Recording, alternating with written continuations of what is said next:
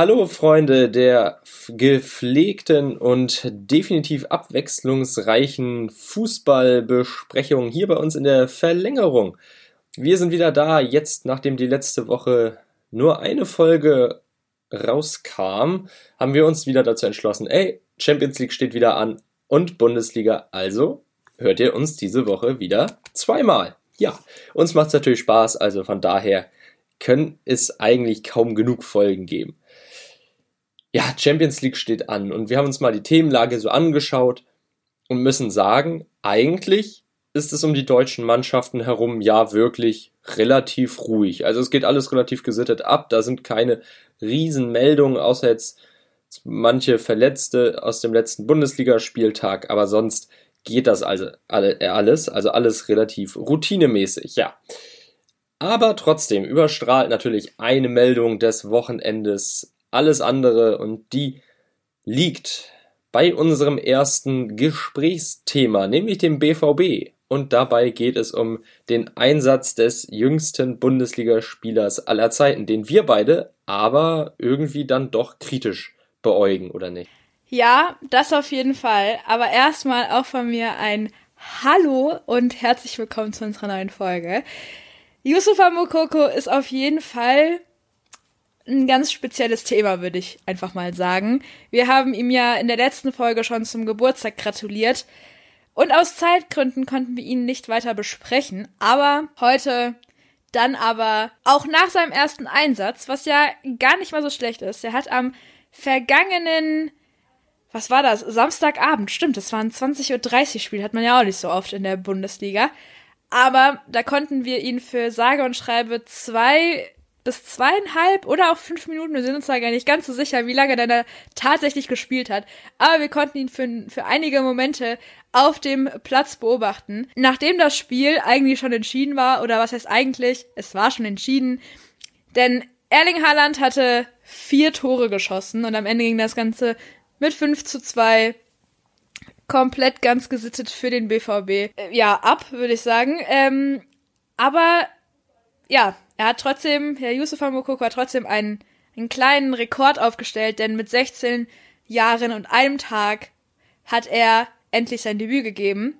Allerdings ist er jetzt auch nur, nur, muss man halt wirklich fast schon sagen, ein Spieler wie jeder andere, der jetzt einfach nur Leistung zeigen muss. Also er ist 16 Jahre alt, klar, ist das toll und besonders und so. Aber ganz Fußball Deutschland wird auf ihn schauen und alles, was er tut, wird jetzt beobachtet und jeder Fehltritt wird beobachtet. Das heißt, es ist nicht so wie bei einem anderen 16-Jährigen, der jetzt, keine Ahnung, irgendwie in der, in der U-Bundesliga spielt oder so, oder irgendwo Regionalliga oder relativ hoch spielt oder in der Nationalmannschaft spielt oder sonst wo. Da schaut man jetzt halt noch eher drauf und alles, was er tut, wird halt beobachtet. Und ich glaube, dieser psychische Druck, dem er halt einfach standhaben muss, ich glaube, das ist super schwierig für so einen 16-Jährigen. Ich weiß nicht, ich weiß nicht, Christopher, wie du mit 16 drauf warst, aber ich kann mich erinnern, mit 16, da, also, ich drehe so, als wäre das 20 Jahre her. Nein, ist ja auch nur sieben Jahre her, aber trotzdem fühlt sich das an, als wäre es so ewig weit weg. Und mit 16 da, da hat man irgendwie, ich weiß nicht, ob man da wirklich so drauf ist, dass man so gefestigt ist, dass man wirklich mit jedem mit jeder kleinen Kritik klarkommt. Und ich weiß nicht, also ich glaube, er wird ja wirklich auch ganz, ganz, ganz krass kritisiert oder halt auf jeden Fall von den Kritikern auch äh, Kommentare abbekommen etc. Weil er wird halt genauso wie von Erling Haaland, was erwartet wurde, wird genauso viel von einem Yusufa Mokoko erwartet wie von einem Erling Haaland. Aber wie warst du denn mit 16? Erzähl mal, hättest du das gemacht? Hättest du, könntest du dir das zutrauen? Also ich wäre beziehungsweise fangen wir mal anders an. Mit 16, da war ich definitiv anders drauf als jetzt ein Yusufa Mukuku, der da in Berlin eingewechselt wird. Also da fing bei mir so langsam gerade die Partyzeit, also die, die heranwachsende Erwachsenwerdenzeit an, wo man das dann alles mitgemacht hat. Also ich habe da anscheinend das volle Gegenteil erlebt. Klar, Sport und alles schön und gut, aber da war doch dann Schule und Freunde und so irgendwie wichtiger und im Vordergrund. Aber natürlich, irgendwo ist dann dieser Reiz, boah, du bist jetzt möglichst jung Bundesligaspieler oder überhaupt Bundesligaspieler natürlich riesig. Und ich glaube, auch wenn er nur so kurz gespielt hat, ist das ein total gutes und hammer tolles Gefühl. Ich sage jetzt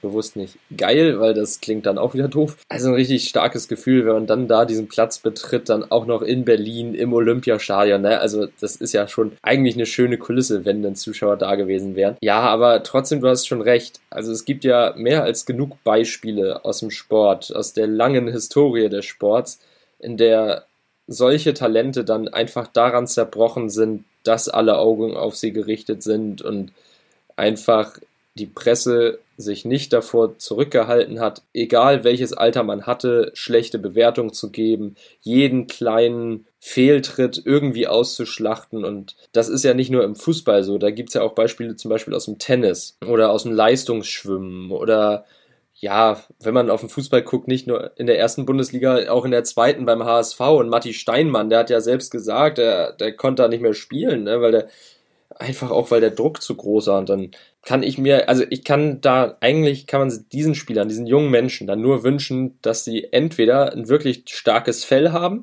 das möglichst wenig zu denen durchdringt, oder dass die irgendwie Stützen bei sich haben, die dann auch wirklich Stützen sind und nicht einfach von denen profitieren wollen. Kann man auch vorstellen, also zu dem Thema, dass es halt Menschen kaputt machen kann in diesen jungen Jahren, vor allem der wird ja regelrecht, wenn er einen fehltritt und der wird, der wird zerfleischt. Also da, da, da schmeißt sich ja jeder auf ihn drauf. Und wir hatten es halt in der Vorbesprechung ja schon, schon bequatscht. Wenn man Yusufa Mukoko in Google eingibt, kommt ein Bildartikel aus dem Jahre 2017. Das ist jetzt auch nicht irgendwie wunderschön, was da geschrieben wird. Angeblich, also wirklich in Anführungszeichen angeblich, soll der Junge zu dem Zeitpunkt zwölf Jahre alt gewesen sein. Der wird jetzt nicht besonders nett über seinen Vater, über seine Mutter und über den Jungen selbst gesprochen. Es ist super schwierig und er wird da irgendwie, ihm wird da irgendwas vorgeworfen, dass er quasi die ganze Welt belügen würde. Und ich weiß nicht, wie man, ich, ich wüsste nicht, wie ich damit klarkommen sollte mit 16, beziehungsweise dann damals mit 12 Jahren, dass du die ganze Welt belügen sollst. Also ich weiß nicht ganz genau, wie ich das mit meinem Gewissen hätte vereinbaren können. Also ich hätte dann wirklich dieses Bedürfnis gehabt, rauszugehen und zu sagen, hey, Freunde, das stimmt alles nicht und ich hätte da, ich hätte, ich hätte wahrscheinlich irgendwas nicht so Intelligentes gemacht, einfach weil du noch nicht so reif bist. Und ich glaube, genau das ist es auch bei ihm. Und wir haben es auch gerade angesprochen, ja, im Sport hat man viele solcher Beispiele gehabt, aber geht man mal vom Sport weg, Menschen, die super früh in diese Öffentlichkeit geworfen worden äh, sind, die sind irgendwann sind die daran zerbrochen oder dann sind die durchgedreht. Ja, wenn wir jetzt so ein bisschen uns die uns diese Promi-Welt anschauen, schaut man nach Amerika, hat man zigtausende von solchen Beispielen, angeführt von einer Britney Spears, was uns ja wahrscheinlich allen an, äh, in Erinnerung sein wird oder wo wir uns alle dran erinnern können. Aber das sind halt so Geschichten, wo ich mir halt so denke, hey, ist es so intelligent?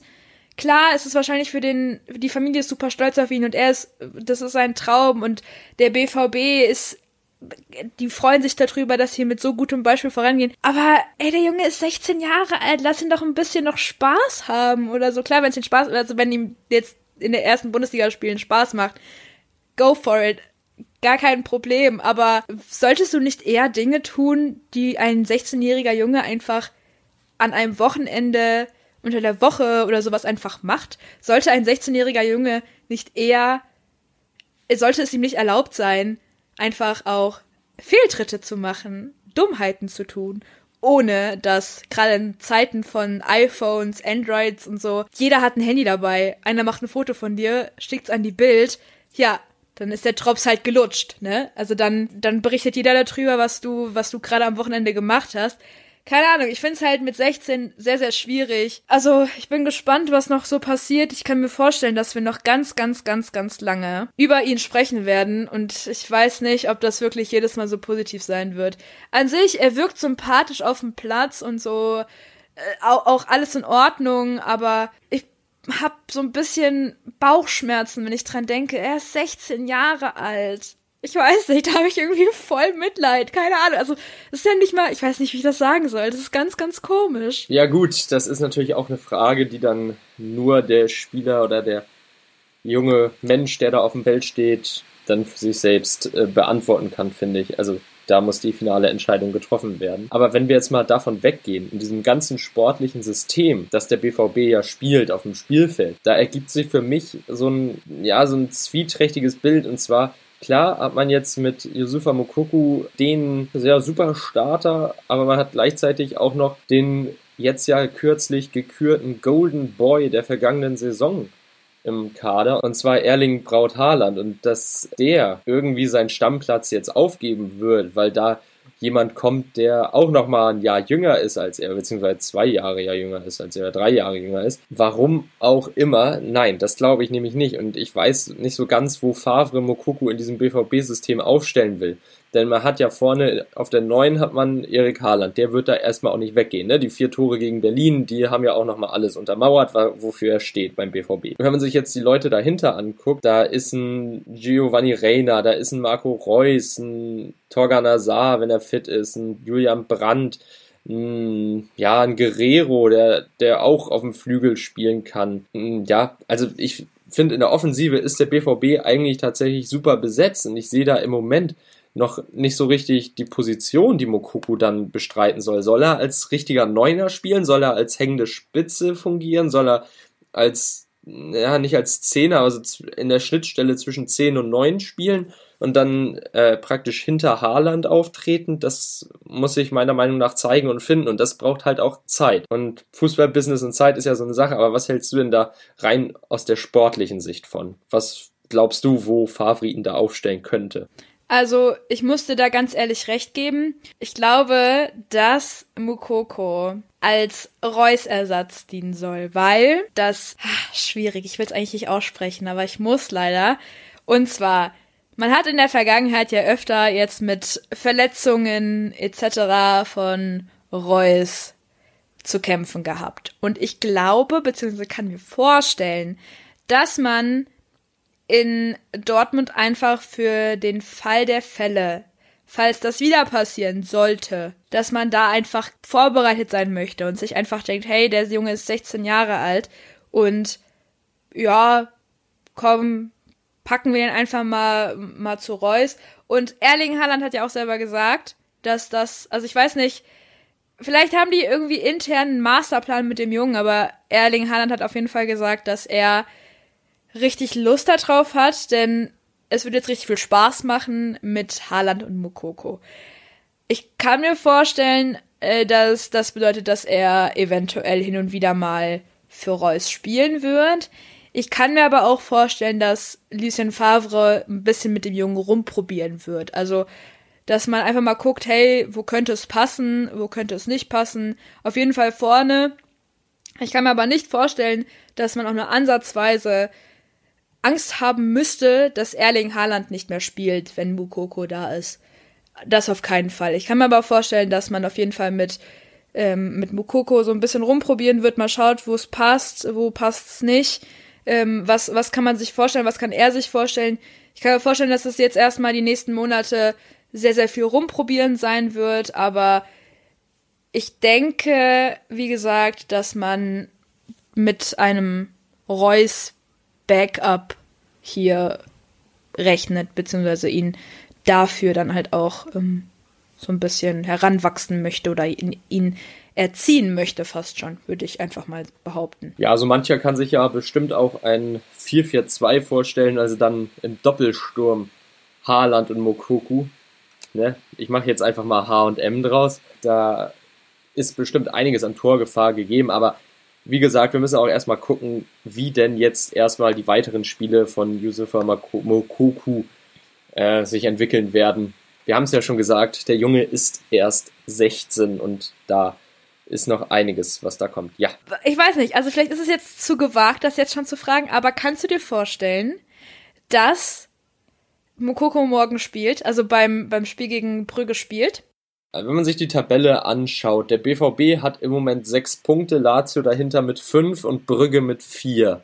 Das ist ja alles sehr, sehr eng. Ich kann mir tatsächlich eher vorstellen, dass er wieder eingewechselt wird. Sollte der BVB mit, keine Ahnung, zwei Toren Vorsprung führen oder einem Tor Vorsprung und es zeichnet sich ab, Brügge wird hier nichts mehr reißen können und man hat das Spiel vollkommen unter Kontrolle, dass dann wieder eine Einwechslung stattfindet. Ich glaube nicht, dass er jetzt schon, äh, jetzt schon nachdem er in der Bundesliga ja so lange warten musste und so lange ja darauf hingearbeitet wurde, dass er jetzt endlich in der Bundesliga starten darf, dass er da direkt auch in der Champions League startet. Nein. Okay, mit dem gehe ich sogar mit, weil ich habe nämlich vorhin eine Aussage von Manuel Akanji gelesen und er hat gesagt, die Ausgangslage der Champions League ist ganz klar.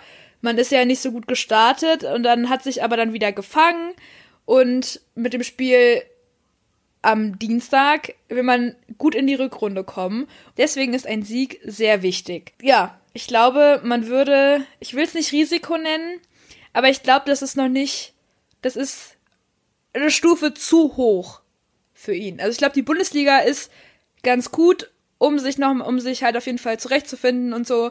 Aber so mit den ganz großen Big Boys mitzuspielen, ich glaube, da braucht man auf jeden Fall noch ein bisschen Geduld und noch ein bisschen Zeit. Ich kann mir vorstellen, dass Mukoko direkt alles will. Aber das wird ein bisschen schwierig. Aber wenn wir jetzt direkt beim, beim Spiel schon sind, können wir ja auch mal uns eine Statistik angucken. Ich habe mir bei eigentlich fast allen Spielen Statistiken angeschaut. Ich weiß, ich hatte mal wieder Lust da drauf.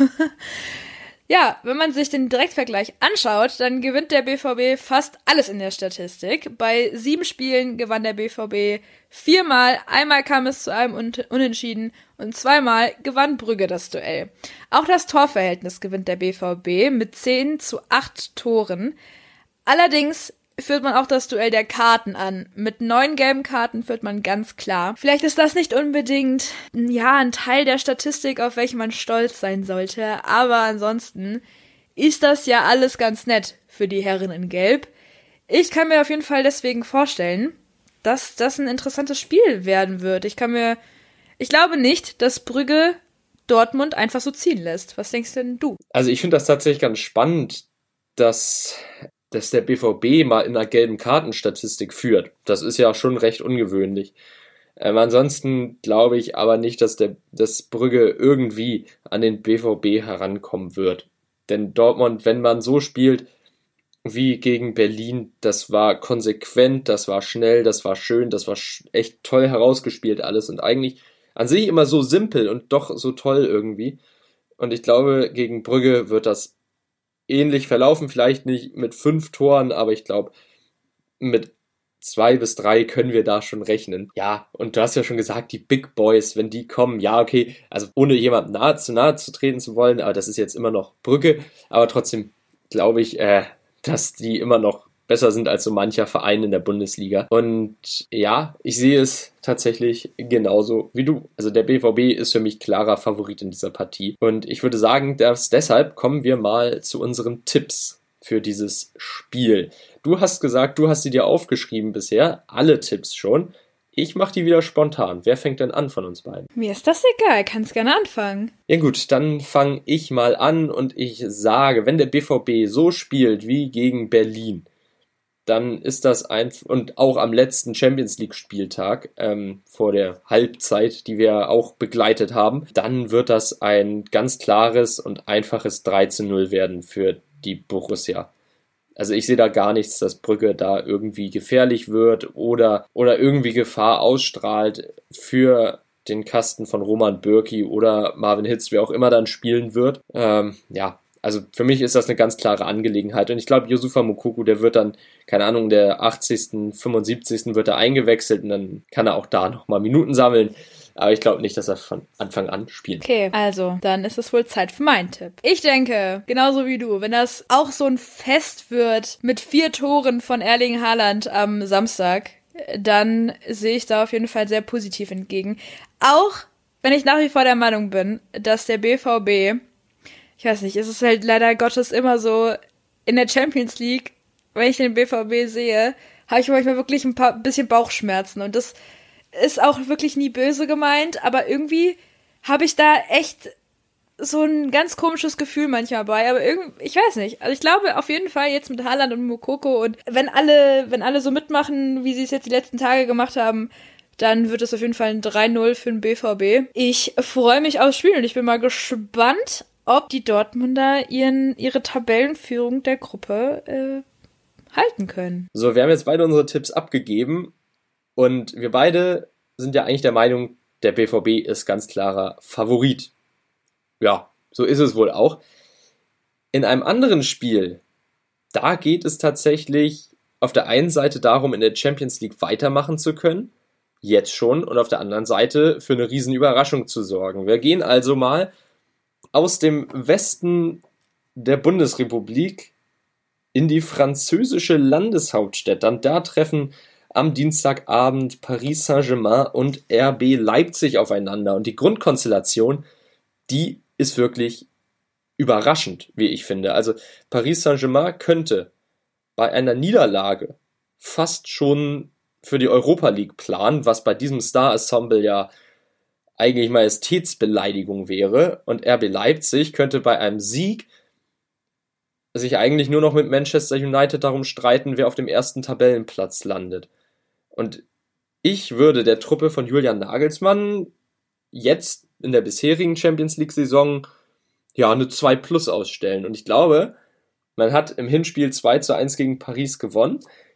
Jetzt wird das nochmal eine ganz andere Hausnummer, weil da nämlich zwei Stellschräubchen bei Paris an Bord sind, die nicht zu unterschätzen sind. Und die tragen die Namen Neymar und Kilian Mbappé. Beide können wieder spielen, können wieder vereint auf dem Rasen stehen. Und ich glaube, da kommt eine richtig harte Aufgabe auf die roten Bullen zu. Ja, nicht nur deswegen kommt eine harte Aufgabe auf die roten Bullen zu, sondern auch, weil das Team von Julian Nagelsmann eine ganze Reihe von Fehlenden zu beklagen hat. Also, hier, hier, hier ist Borkowski, der ist gar nicht erst berücksichtigt. Halstenberg hat eine Abduktorenbeschwerde. Hartmann nicht berücksichtigt. Wang, Covid-19. Klostermann, Knie-OP. Leimer, Knochenödem im Knie. Mukile, Muskelfaserriss im Oberschenkel. Novoa nicht berücksichtigt. Schreiber nicht berücksichtigt. Also, das sind ja jetzt schon viele.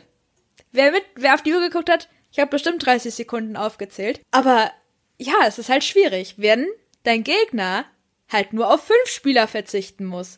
Und darunter, ich meine, darunter sind zwar auch wirklich gute Namen, wie Julian Draxler, Juan Bernard oder auch Kera, aber ja, also es ist halt trotzdem schwierig und auch der Fakt, dass Thomas Tuchel Neymar und Mbappé wieder an Bord hat, spricht eigentlich nur für Paris Saint-Germain. Aber trotzdem läuft es irgendwie nicht so gut und wir haben uns ja mal Gedanken darüber gemacht, weil was denn so passieren könnte im Falle einer Niederlage? Denn heute bei der Pressekonferenz wurde nämlich gesagt, dass es keine Jobgarantie gibt für den Deutschen, aber auch, und das fand ich ein bisschen, also ich hab, musste länger und ich muss auch immer noch über diese Aussagen ein bisschen nachdenken. Er hat nämlich noch gesagt, dass genau das ihn noch mehr verunsichern würde. Und irgendwie, ich weiß nicht, ich glaube, also es, es wirkt halt schon so ein bisschen für mich zumindest so, als würde ein Thomas Tuchel schon fast damit rechnen, dass man ihn verabschieden wird, früher oder später. Und wir haben auch schon im Off, haben wir so ein bisschen drüber gesprochen, was denn, ob sich denn diese, diese Kataris sich das Ganze noch so lange anschauen werden. Ich weiß nicht, wollen wir mit den, mit unseren Zuhörern schon unser Gedankenspiel teilen oder wollen wir noch ein bisschen mehr zum Spiel morgen erzählen oder dann übermorgen erzählen? Also ich kann ja einmal erzählen, was gerade so abgeht bei Paris, warum man in so einer kleinen Krise steckt. Und zwar, klar, das 2 zu 1 gegen Leipzig, das war nicht erfreulich. Jetzt war Länderspielpause und alles. Dann kam wieder die Liga. Da hat man nach 2 zu 0 Führung gegen Monaco verloren mit 3 zu 2. Ich habe mir das Spiel angeschaut. Also das war von beiden Mannschaften ein Fehlpass-Festival im Mittelfeld. Unglaublich. Neymar wurde zu spät eingewechselt, gleichzeitig Mbappé rausgenommen. Ah, hätte man beide drin gelassen, glaube ich, wäre der Sieg an Paris gegangen. Also es ist echt schwierig, was Thomas Tuchel da für eine taktische Entscheidung getroffen hat. Also zwei Niederlagen die der, ja, direkt hintereinander, das tut schon mal echt weh und auch dem Ego der Stars natürlich nicht wirklich gut. Und jetzt kommt dieses Aufeinandertreffen mit, äh, ja, mit RB Leipzig und ich glaube, das kommt zu einem Zeitpunkt, die sind psychologisch angeknackst und ich glaube, wenn jetzt da was kommt und eine Niederlage. Also ein Unentschieden ist, glaube ich, noch so ein Rettungsanker vielleicht. Also eigentlich zählt ja nur noch ein Sieg für Paris. Ähm, aber im Falle einer Niederlage, dann ist Thomas Tuchel da wirklich angezählt. Und ja, wir haben ein Gedankenspiel gemacht und Kim, ich überlasse dir mal den Vortritt. Äh, du darfst dieses Gedankenspiel zu Ende bringen. Dass wir, beziehungsweise du darfst einmal erklären, was wir uns da für Gedanken gemacht haben. Okay, also, wir haben ja in der letzten Folge über die Nationalmannschaft und über den Verbleib oder auch den Nichtverbleib von Yogi Löw gesprochen. Und da haben wir ja so ein paar Möglichkeiten uns angeschaut und so ein bisschen geguckt, was wäre denn jetzt möglich so. Und jetzt mit der Aussage von Thomas Tuchel von wegen eine Jobgarantie gibt es nicht, denn genau das würde ihn ja noch mehr verunsichern. Haben wir ein bisschen drüber nachgedacht und haben dann halt auch noch mal heute die Meldung bekommen, dass am 4.12. Jogi Löw in Frankfurt beim DFB sich erklären muss. Also er muss die aktuelle Situation mal so ein bisschen runterbrechen und ja, erklären, warum es so läuft, wie es aktuell läuft. So. Und jetzt kommen wir, also wer jetzt aufgepasst hat, hat mitbekommen, okay, hier geht's einmal um Paris Saint-Germain und Thomas Tuchel und dann um Yogi Löw und um die Nationalmannschaft. Jetzt fragt man sich natürlich mit gutem Grund mit, und auch mit Recht, was hat das miteinander zu tun? Ganz einfach, Thomas Tuchel ist ein deutscher Trainer, Jogi Löw wackelt. Thomas Tuchel wackelt in Paris, Jogi Löw wackelt in seiner Position als Nationalmannschaftstrainer. So, und wenn man jetzt am 4.12. in Frankfurt dann irgendwie aus egal welchem Grund auch immer dann zu der Entscheidung kommt oder beidseitig einfach beschließt, dieses Engagement von Jogi Löw zu beenden, dann bräuchte man ja schnell einen neuen Trainer. So, dann angenommen, also wie gesagt, jetzt kommt das Gedankenspiel dazu. Ich hoffe, ich hoffe, man kann mir folgen. Jetzt kommt dieses Gedankenspiel. Angenommen, Yogi Löw beendet sein Engagement bei der Nationalmannschaft. Dann hat man ja, wie gesagt, einen offenen Posten und muss den ja irgendwie besetzen. Dann würde da im Falle einer Niederlage bei dem Spiel jetzt gegen Leipzig oder auch in den kommenden Wochen wenn man je nachdem, wann, wann die Kataris jetzt beschließen, das Engagement mit Thomas Tuchel zu beenden, dann wäre Thomas Tuchel ja frei. Und wenn diese beiden Termine miteinander irgendwie so einhergehen, dass ein Thomas Tuchel frei ist und ein äh, und der Posten in der Nationalmannschaft auch frei ist, dann wäre er ja die nahelegendste Lösung. Denn weil er ist Deutscher, spricht Deutsch, natürlich, dann logische Konsequenz. Und er hätte Zeit, und er würde es wahrscheinlich auch, kann ich mir gut vorstellen, auch machen. Wie erfolgreich das ist, bleibt abzusehen. Aber das ist auf jeden Fall so ein bisschen unser Gedankenspiel gewesen. Thomas Tuchel könnte eventuell, je nachdem, wie das Ganze jetzt in der Champions League weitergeht mit Paris und je nachdem, was jetzt der DFB mit Jogi Löw entscheidet, eventuell in naher Zukunft Nationalmannschaftstrainer werden. Und ich weiß nicht, ob man da dann vielleicht menschlich sich einen ziemlich schwierigen Charakter heranholt. Aber das hatten wir ja alles schon in der letzten Folge besprochen. Aber die Entwicklung finde ich eigentlich ganz spannend und man kann ja einfach mal überlegen und spekulieren und hoffen. Ja, spannend finde ich aber dann auch zu sehen, wird Tuchel, sollte es jetzt nur zu einer Niederlage reichen gegen Leipzig, wird er direkt äh, entlassen? Wird er nach der abgeschlossenen Gruppenphase entlassen? Oder wird er vielleicht dann erst nach dem, ich sag jetzt einfach mal, prognostizierten Sieg in der Europa League entlassen. Also die Kataris, die sind da ja relativ rigoros, wenn es darum geht, äh, Trainer zu entlassen, mit dem man nicht die Champions League gewinnt. Ich glaube, genau das ist es. Ich glaube, es kommt halt wirklich auf den Geduldsfaden der Kataris an. Wenn jetzt, ich meine, es ist jetzt kein Geheimnis, dass Thomas Tuchel seit einer ganzen Weile in Paris und bei den Kataris nicht unbedingt den allergeilsten oder besten Stand hatte. Das ist ja jetzt wirklich kein Geheimnis. So, und ich glaube, es ist mittlerweile einfach nur noch eine Frage der Zeit. Und ich würde, ich habe eben gerade von einem Geduldsfaden gesprochen.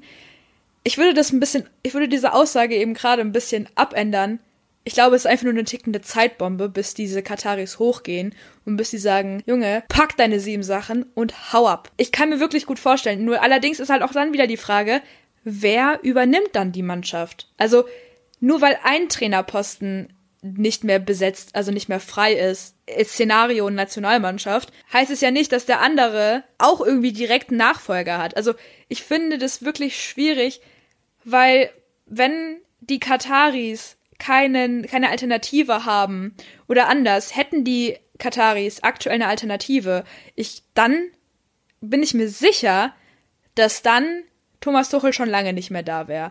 Aber dadurch, dass sie wahrscheinlich keine Alternative haben, und das weiß Thomas Tuchel wahrscheinlich auch, kann ich mir vorstellen, dass er noch eine ganze Weile bleiben wird. Ja, ich bin mir ziemlich sicher, dass man schon mal zum Beispiel Massimo Allegri oder ja, Maurizio Sari oder Maurizio Pochettino rangetreten ist von Seiten PSGs. Aber scheinbar bisher ist da ja noch nichts verlautbart worden. Aber ja, da ist es dann halt auch egal, wenn ein Thomas Tuchel im Vorjahr oder in der Vorsaison mit dem Team das Champions League Finale erreicht, aber nicht den Titel gewinnt. Denn für Paris zählt einfach nur der Titel, um das ganze Wirtschaftskonstrukt dahinter veredeln zu können. Ich finde es total verrückt, weil eigentlich ist für Paris war das der aller, allererste Finaleinzug in der, in deren Vereinsgeschichte in der Champions League. Freue dich doch einfach, dass du so weit schon gekommen bist und darauf kannst du doch einfach aufbauen. Aber, na gut, hatten wir schon mal das Thema. Weiter geht's. Weiter geht's. Genau so sieht's aus, wenn man sich Leipzig anguckt. Da haben wir eigentlich alle Themen besprochen. Da ist wie immer Ruhe im Verein und da müssen wir eigentlich gucken, was da passiert. Deshalb würde ich einfach mal sagen, gehen wir jetzt weiter zu unseren Tipps und diesmal darfst du anfangen. Ja, also ich wusste nicht so ganz, wie ich das, was ich, was ich so aktuell denken soll, weil einerseits freue ich mich auf das Spiel, aber andererseits kann ich das auch so gar nicht einschätzen gerade, weil für mich ist Leipzig immer noch so eine Mannschaft, das ist so, ich, es kann sein, dass ich total falsch liege mit dem, was ich jetzt sage, aber ich kann mir, für mich ist Leipzig so eine Mannschaft, die, das ist so tagesformabhängig. Und entweder sie gewinnen oder die spielen unentschieden und irgendwie verlieren ist momentan halt auch nicht so drin, habe ich zumindest den Eindruck. Ja, bei Paris ist es schwierig. In Paris rechne ich Chancen an, gerade jetzt mit Neymar und mit Mbappé. Aber ich glaube halt trotzdem, dass das, was im Verein abgeht, das lässt auch die Spieler nicht kalt. Deswegen glaube ich, dass man da auf jeden Fall mit einem 2 zu 2 rausgehen wird. Also unentschieden. Ein 2 zu 2, oh, das finde ich jetzt aber spannend, wenn du in dieser Partie keinen Sieger siehst. Ja, weil ich das gerade schwierig finde, weil von, äh, von Leipzig hörst du nichts und von Paris hörst du halt irgendwie, die sind nicht auf Topform, aber die sind immer noch, ich würde, ich würde die so einschätzen, dass sie immer noch so gut sind, dass sie, ja, also ein paar, also dass sie eine Mannschaft auf einem, mit einem schlechten Fuß erwischen können und sie dann halt komplett zerreißen. Oder was heißt, also auf jeden Fall mit ihnen mithalten können und dann äh, mit einem 2 zu 2 nach Hause gehen. Okay, gut. Ja, ich sehe es tatsächlich ein bisschen anders. Also ich sehe tatsächlich in diesem Spiel einen Sieger und das ist in meinen Augen Paris. Denn ich denke, dass es einfach dann diese Doppelmischung aus Mbappé und Neymar sein wird, die für Leipzig, ja, man also die für Leipzig dann irgendwann zu hoch sein wird. Ja, man hat mit Angelino den, ich behaupte mal, im Moment formstärksten Linksverteidiger der Bundesliga auf dem Platz. Und Dani Olmo, wenn der dann wieder fit ist, beziehungsweise dann wieder spielen kann und so, ähm, dass man dann auch offensiv ganz gut aufgestellt ist. Aber ich glaube trotzdem, dass Paris jetzt einfach dann doch den Willen hat und dieses, ja, diesen Heißhunger hat auf die Partie, um zu zeigen, äh, wir sind hier noch lange nicht fertig und der Druck, den wir hier angeblich haben, der stört uns nicht im geringsten, der macht uns nur noch heißer. Frage, zu, gerade zu Tuchel.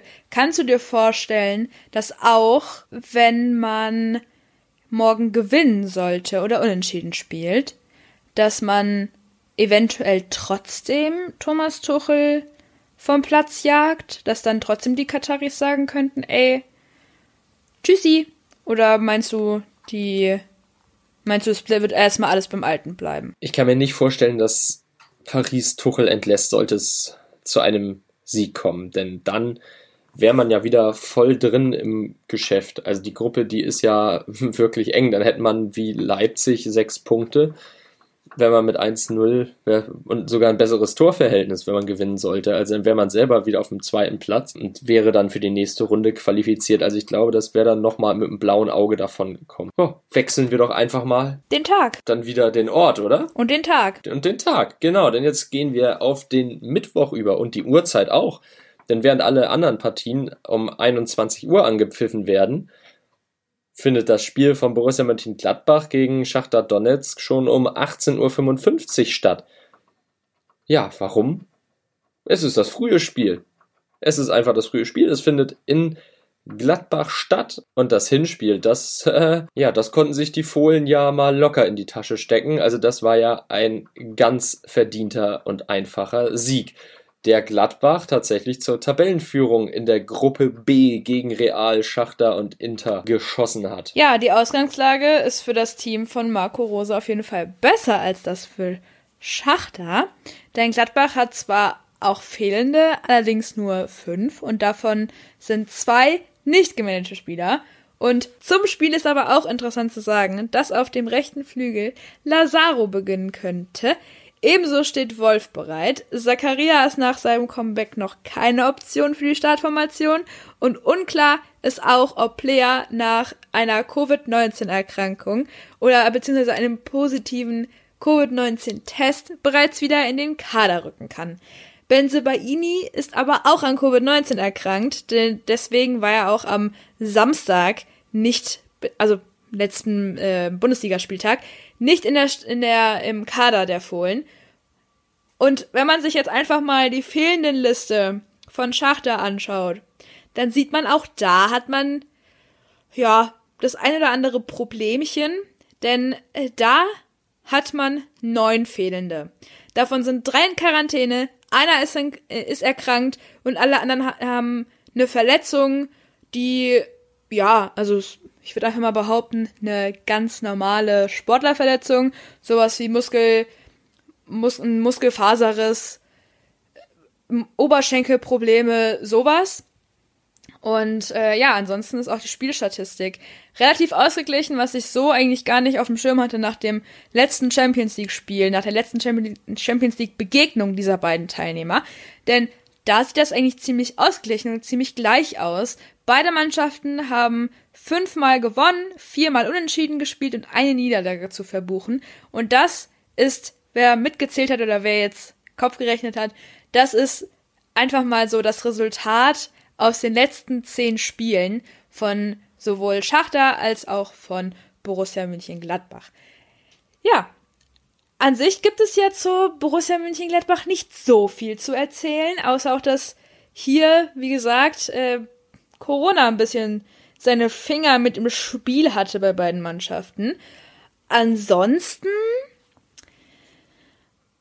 ist das ja eigentlich eine interessante Partie. Meinst du, es wird wieder so eine, eine deutliche, ein deut, eine deutliche Partie wie beim Hinspiel? Ich hoffe es, denn wenn man gewinnt, dann hätte man acht Punkte auf dem Konto und das kann in dieser Gruppe dann tatsächlich schon entscheidend sein fürs Weiterkommen.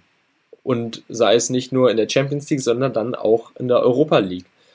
Ähm, das ist dann, finde ich, ganz spannend zu betrachten, wenn man dann vier Punkte Vorsprung hätte auf den Europa League Platz bei noch zwei ausstehenden Spielen.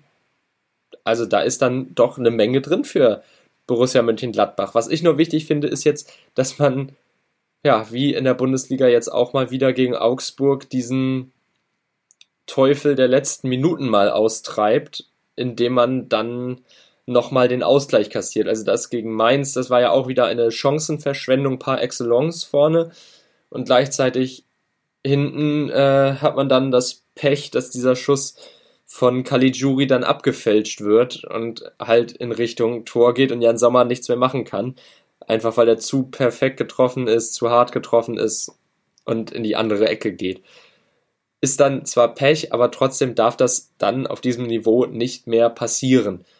Und deshalb hoffe ich natürlich, dass Gladbach jetzt mit einem Markus Thüram in Topform, mit einem Lazaro, der auch immer besser wird, äh, auch ein, ja, ein Patrick Herrmann oder zum Beispiel ein Brel Embolo äh, da vorne wieder aufdrehen wird und dass man dann Schachter wieder in die Schranken weisen wird und da tatsächlich Schachter dann als das vermeintlich schwächste Mitglied dieser Gruppe ähm, als Gladbacher Kanonenfutter endet, um Punkte einzusammeln. Ja, wird sich zeigen, oder? Ja, ich stelle einfach mal ganz normal diese Frage in den Raum. Was ist denn dein Tipp, wie es ausgeht? Denn ich finde, qualitativ ist da ein deutlicher Unterschied zwischen den beiden Mannschaften. Ja, also der Grund, warum ich gerade so ein bisschen gebraucht habe, um zu antworten, war einfach, weil ich ein bisschen über diese Gruppe nachgedacht habe. Wir haben jetzt ja öfter über auch über Real Madrid gesprochen.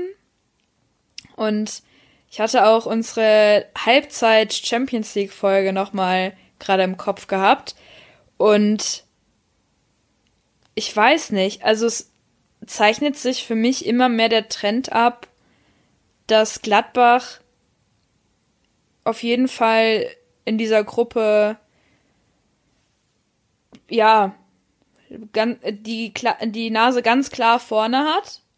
Aber ich habe irgendwie das Gefühl, dass auf jeden Fall Real Madrid jetzt nochmal nachziehen wird.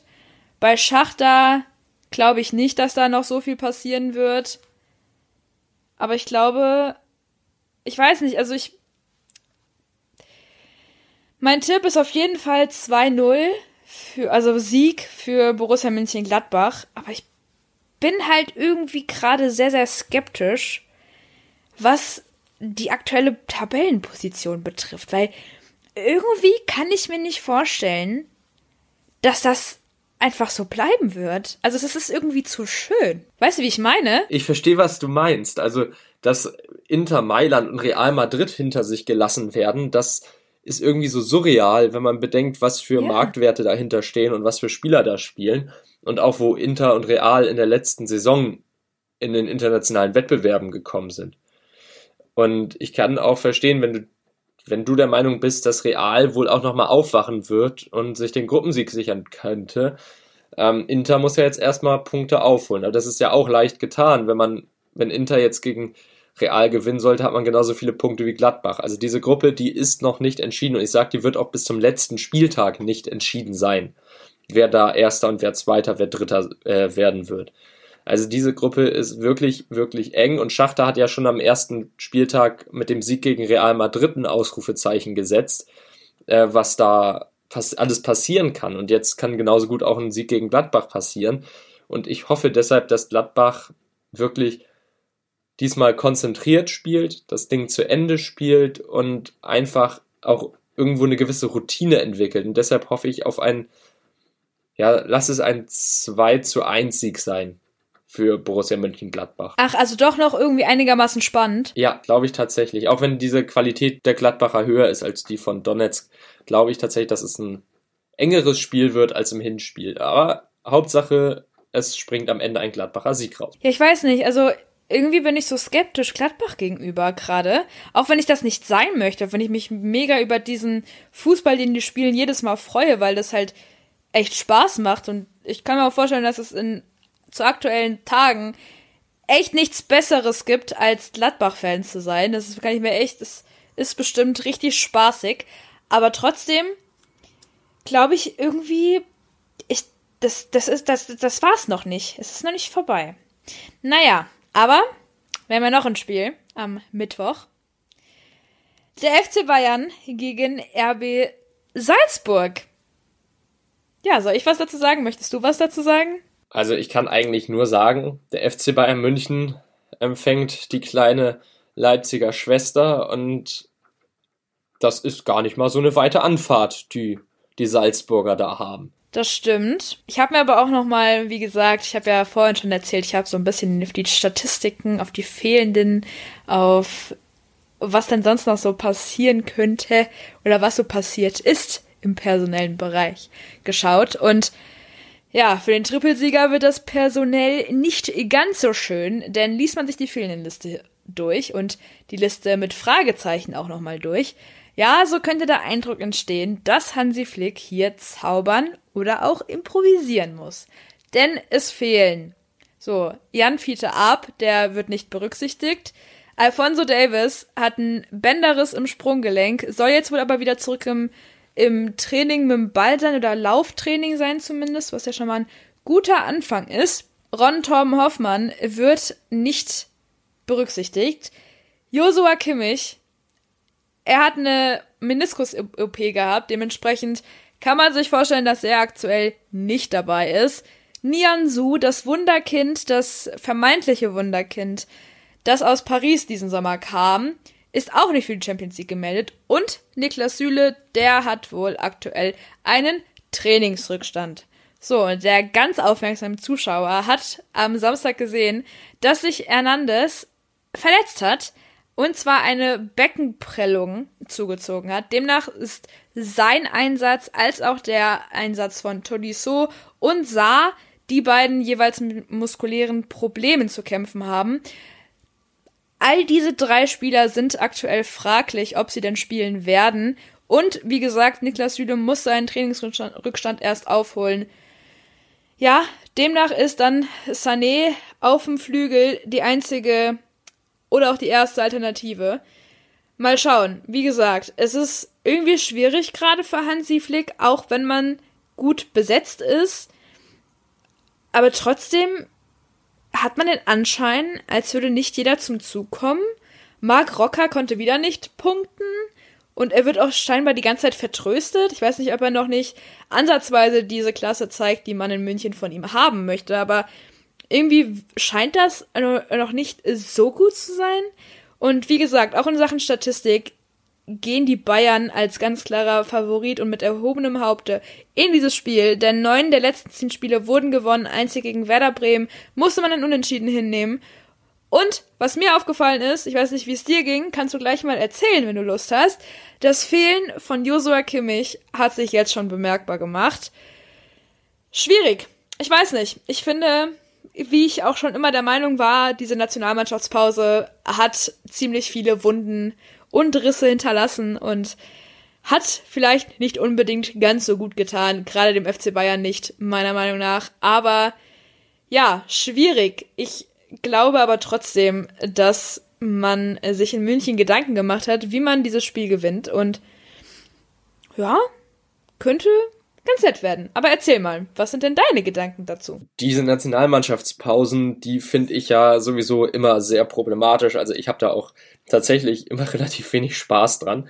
Aber man hat sowohl in der Nationalmannschaft als jetzt auch im Spiel am Samstag gegen Werder Bremen gesehen, dass ein Josor Kimmich einfach fehlt, wenn es darum geht, Lücken in der Defensive zu schließen und gleichzeitig im Spielaufbau einen zu haben, der nicht hektisch spielt, der Überblick hat, der routiniert spielt, trotz seiner jungen Jahre und der als Anführer vorangeht. Denn das Spiel gegen Bremen, das war zäh. Man ist zwar, wenn man den Ball hatte, bis nach vorne ins letzte Drittel gekommen, aber da war man entweder ideenlos, da war man langsam oder die Bremer haben das ganz einfach wegverteidigt. Und ich glaube, Josua Kimmich, der könnte da als eine Art Dosenöffner fungieren, weil der einfach dann tatsächlich mal diesen genialen Einfall mit den Diagonalbällen hat, äh, die dann nach außen zu spielen auf ein Leroy Sané oder ein Serge Gnabry. Und Leroy Sané hatten wir auch vorher vor der Folge besprochen. Von dem haben wir auch noch nicht unbedingt das gesehen, was man sich in München wohl von dem erhofft hat. Jedenfalls nicht in der Konstanz, wie man es sich gewünscht hat. Also ja, klar, jetzt hat Douglas Costa gespielt am Wochenende. Ähm, und wenn er dann im Duo mit Serge Gnabry spielen kann, ich glaube, das wird nochmal ein anderes Erscheinungsbild haben. Die beiden kennen sich ja, die verstehen sich gut, die haben eine wirklich starke Chemie zusammen, obwohl sie auf völlig anderen Seiten des Spielfeldes stehen. Aber die wissen halt irgendwie ungefähr, wo der andere gerade ist. Und ich glaube, da wird das dann ganz gut harmonieren. Ja, und wenn man sich die Statistiken zu dieser Partie hier anschaut, also ich finde, es gibt eigentlich nichts, wo ich sagen kann, ähm, Salzburg wird das Ding machen. Also ja, auch wenn ein Marc Rocker die ganze Zeit vertröstet wird, ein Javi Martinez und ein, Co äh, ein Tolisso noch verletzt sind oder angeschlagen sind, ähm, ich glaube, Hansi Flick wird da schon eine Lösung finden für die Sechser-Position. Ich glaube nämlich nicht, dass er die komplett aus dem Spiel rausnimmt. Dafür ist die zu wichtig im System des FC Bayern München und von Hansi Flick. Und deshalb glaube ich, da wird er schon eine Lösung finden. Und ja, bei Marc Rocker finde ich es tatsächlich persönlich ein bisschen schade, dass er immer die ganze Zeit nur vertröstet wird. Denn ich habe mir sehr viel von dem erhofft. Also bei Espanyol, da hat er tatsächlich teilweise richtig starke Leistungen äh, vollbracht und abgeliefert und deshalb wurde er auch geholt. Also ich glaube, der wird sich auch noch auszahlen, wenn man ihn denn mal spielen lässt. Echt, hast du ihn schon mal spielen sehen? Ja, ja, ich habe den schon mal spielen sehen. Ach was. Also guter Kauf, oder wie? Also bei Espanyol und in der U21-Nationalmannschaft der Spanier würde ich sagen, der dominanteste Spieler. Und dementsprechend. Ach, Wahnsinn. Und dementsprechend würde ich den Bayern einfach mal sagen, ja, da wurde ein guter Deal getätigt. Also da wurde echt ein richtig guter Spieler verpflichtet. Ach, verrückt. Vor allem einer, der auch als Ballmagnet fungieren kann. Also ich, ich war sehr überzeugt davon, als es hieß, Marc Rocker wechselt zum FC Bayern mhm. München. Ja, verrückt. Mhm. mhm. Nee, weil ich habe echt gerade drüber nachgedacht. Ich habe eigentlich ihn noch nie spielen sehen. Zumindest nicht so, dass es, also es ist mir bis jetzt noch nicht, erst mir bis jetzt noch nicht aufgefallen. Auch irgendwie, ich weiß nicht, wenn man mal irgendwie La Liga, spanischen Fußball oder sowas geguckt hat, dann ist er mir da nie aufgefallen. Es war jetzt nie so, dass ich gesagt habe, ja, das ist Marc Rocker. Nee, aber auch zur Personalie Sané hast du ja eben gerade gesagt, dass wir vorher schon drüber gesprochen hatten. Das ist vollkommen richtig. Es ist leider immer wieder so, dass ich das Gefühl habe, dass vielleicht wurde dem Zuschauer oder auch mir als Fußballfan auch viel zu viel versprochen. Vielleicht wurde, waren meine Erwartungen einfach so hoch, dass man das nicht treffen kann. Das kann natürlich auch sein. Denn ich habe erwartet, dass der Junge kommt und er schlägt ein wie eine Bombe. Wenn er Tore macht, ist es auch wirklich Wahnsinn, aber ich weiß zwischendurch nicht, was er, was er sonst macht. Also es ist so, vielleicht sieht das irgendwer genauso wie wir oder wie ich, aber es ist manchmal nicht der Fußball, den ich mir gewünscht habe von ihm. Also mir wurde viel, viel mehr versprochen als das, was du bekommst in Sachen Leroy Sané. Aber ja, ansonsten bin ich wirklich mal gespannt, was da passiert. Wir können auch nur gespannt sein, denn wir haben leider keine Glaskugel hier, wo wir in die Zukunft äh, schauen können. Deswegen würde ich einfach mal sagen, wir spekulieren mal weiter und gehen zu unseren Tipps. Das sind dann auch unsere letzten Tipps am heutigen Tage, Mensch. Ja, wer hat denn den Vortritt? Wer hat denn den ersten Tipp parat? Du hast ihn ja schon aufgeschrieben, ich mache ihn spontan. Ha, ja, dann will ich jetzt aber mal was hören, du. Okay, dann mache scheinbar ich ihn. Ähm, ich würde sagen, ja, der FC Bayern München ist so ein bisschen verletzungsgebeutelt, ähm, muss auf Backup-Personal zurückgreifen, aber trotzdem glaube ich, dass da am Ende ein 4 zu 1 bei rauskommt. Also du hast es ja heute mit dem einen Gegentor immer, ne? Da hatten wir ja vorhin schon mal. Aber ja, ja, aber ich denke mir halt auch, ja, also der FC Bayern München, der wird dominant spielen und der wird gut spielen, aber so ein kleiner Nachlässigkeitsschnitzer, der ist dann zu diesem Zeitpunkt der Saison auch manchmal noch drin. Ähm, ich kann mich natürlich auch total irren, denn wenn ich manchmal sage bei FC Bayern, das wird ein haushoher Sieg, dann wird es am Ende ein 2 zu 0 oder so oder ein 1 zu 0. Aber ich glaube, in dieser Form, in der man momentan ist, glaube ich, eigentlich sollten wir uns da nicht beirren lassen von dem 1 zu 1 gegen Bremen. Ich glaube, das wird trotzdem ein 4 zu 1. Das ist mir gerade nochmal eingefallen. In der Regel ist es ja auch so, dass beim FC Bayern München, so, sobald man ein Gegentor kassiert, dann setzen sich da irgendwelche Kräfte frei, dass man so super motiviert ist, jetzt nochmal einen Zahn zuzulegen und wirklich alle Kräfte wirklich zu bündeln und dann volle Kanone loszuschießen. Deswegen ist das vielleicht sogar ein ziemlich guter Tipp. Vielleicht müsste ich meinen aufgeschriebenen Tipp nochmal überdenken. Aber, weißt du was, das mache ich nicht. Das habe ich vorhin. Hab, ich habe mir wahrscheinlich Gedanken drüber gemacht. Wenn ich das jetzt so sehe, bezweifle ich das ein wenig, aber das ist nicht so schlimm. Ich glaube nämlich trotzdem, dass der FC Bayern München mit 3 zu 0 dieses Spiel für sich entscheiden wird. Einfach auch, weil ich manchmal das Gefühl habe, dass so wie die Bayern in der Bundesliga auftreten, das sind zwar dieselben Spieler, aber von der Mentalität her ist das eine ganz andere Geschichte als in der Bundesliga, in der Champions League. Also in der Champions League tritt man viel selbstbewusster, habe ich das Gefühl, auf oder auch mit einem ganz total klaren Kopf. Also es wirkt wirklich so, als wären die Spieler, die sind da, die wissen, was sie tun, die wurden von der von Minute eins bis zur 90. komplett. Es ist wie, wie als hätte man ein Skript bekommen, so und so läuft es, so und so hast du dich zu verhalten. Ja, und äh, so gewinnst du Titel. Und wenn man wirklich in München das Triple verteidigen möchte, dann hat man auch wirklich jedes Spiel erstklassig und perfekt zu, zu spielen. Ich freue mich auf jeden Fall drauf. Ich weiß nicht, wie es dir geht, aber irgendwie ist der FC Bayern München in der Champions League irgendwie so eine Mannschaft, die Spaß macht. Ja, in der Champions League machen die Spaß. Und in der Champions League, da ist auch irgendwie, wie du sagst, ein anderer Geist drin, eine andere Motivation.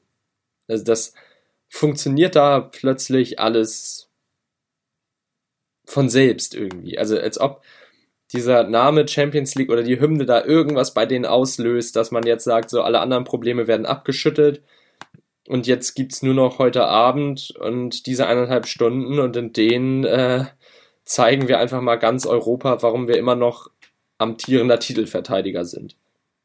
Hast du aber schön gesagt, mit den Problemen. Hast du schön gesagt. Sollte uns Fans ja auch so gehen, ne, wenn wir Fußball gucken. ja, irgendwie die Champions League, das ist ja nochmal was anderes äh, von der irgendwie von dieser Faszination her. Da treffen die Besten der Besten aufeinander. Und was will man mehr, ne? Was will man mehr? Keine Superliga. Ähm, was? Was? Was? was? ja, ich glaube, wir können für diese Folge die Schlussworte einläuten ja, ich finde auch, jetzt ist ein guter Zeitpunkt. Wir haben den Leuten ja jetzt schon was am Ohr abgequatscht, äh, solange wie diese Folge gehen wird. Aber ich glaube, das ist ganz nett als Wiedereinstieg in die Champions League Gruppenphase. Ja, Kim, was ist denn dein Schlusswort? Beziehungsweise mir fällt nur was ein, wo man uns hören könnte, damit man weitererzählen könnte, ey, ich kenne da einen coolen Podcast, Verlängerung heißt der, wenn du dich für Fußball interessierst, hör da mal rein und dann kommt die Frage, ja, aber wo kann ich den denn hören? Und wo kann man uns denn hören? Hm. Also, uns kann man wirklich überall, wo es Podcasts gibt. Ich glaube, da ist, da gibt es eigentlich kaum eine Grenze. Man kann uns auf Google Podcast, auf Spotify, auf Deezer, auf iTunes bzw. Apple Podcast. Man kann uns aber auch auf Amazon ähm, bzw. Audible, ich weiß nicht inwiefern, ich habe mal gehört, das gehört zusammen, aber ich bin mir nicht sicher, deswegen Amazon, Audible, da kann man uns hören, man kann uns auf Podigy hören. Ich habe was gesehen von Overcast, das äh, hören wohl unsere, unser Nachbarland in der Schweiz hör, oder in Österreich, da hat man uns wohl auf Overcast. Man kann uns wirklich überall, wo es Podcasts gibt, hören. Oder auch für die Menschen, die nicht wirklich lange suchen möchten, bis man uns gefunden hat, ganz, ganz smart von uns gedacht, wenn ich uns mal selbst äh, loben darf, dann besucht doch einfach unsere Seite auf Instagram, Verlängerung unterstrich Fußball unterstrich Podcast. Da findet ihr auch einen Sammellink, wo wirklich alles, alle Links, alles zu unserem Podcast ist dort verlinkt. Und da werdet ihr dann auch in Zukunft wieder öfter Beiträge oder auch äh, Stories, wie wir unsere Podcast-Folgen aufnehmen oder auch wie wir sie schneiden und wie wir, und vielleicht klären wir da auch irgendwann mal die Frage, wie wir das denn eigentlich machen, wenn Christopher in Hamburg sitzt und ich in Frankfurt. Also wie man denn am besten wie wir uns denn so strukturieren und wie, de, wie dies, das, diesen wunderschönen Podcast hier aufnehmen. Vielleicht klären wir auch da mal die Frage. Das ist bestimmt auch ganz interessant für viele. Ja, das ist eigentlich, wo, wo ihr uns finden könnt. Aber auch nochmal ein riesen Dankeschön und wir sind auf dem besten Wege, immer größer zu werden. Und das ist absolut nicht selbstverständlich. Dafür möchten wir uns hiermit nochmal bei euch bedanken wir haben ein paar coole Ideen, was wir mit euch noch so vorhaben und sind froh und glücklich und dankbar, dass ihr euch ja für unsere kleine Reise hier geöffnet habt. Erzählt euren Freunden, was wir hier so machen. Schickt's in eure Klassengruppe, in eure Studiengruppe, schickt es in den in die in die WhatsApp Gruppe eures eures Fußballvereins, Handballvereins, Basketball, keine Ahnung, Volleyballvereins, schieß mich tot, in die Arbeitsgruppe eurer Eltern.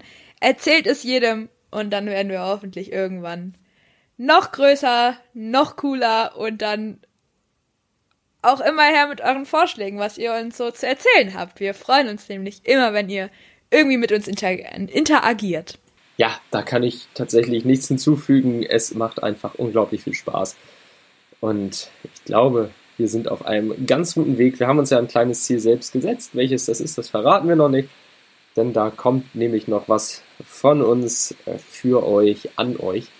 Ähm, und das hat nämlich was damit zu tun, wie weit wir dann in den nächsten Wochen und Tagen noch wachsen werden als Podcast.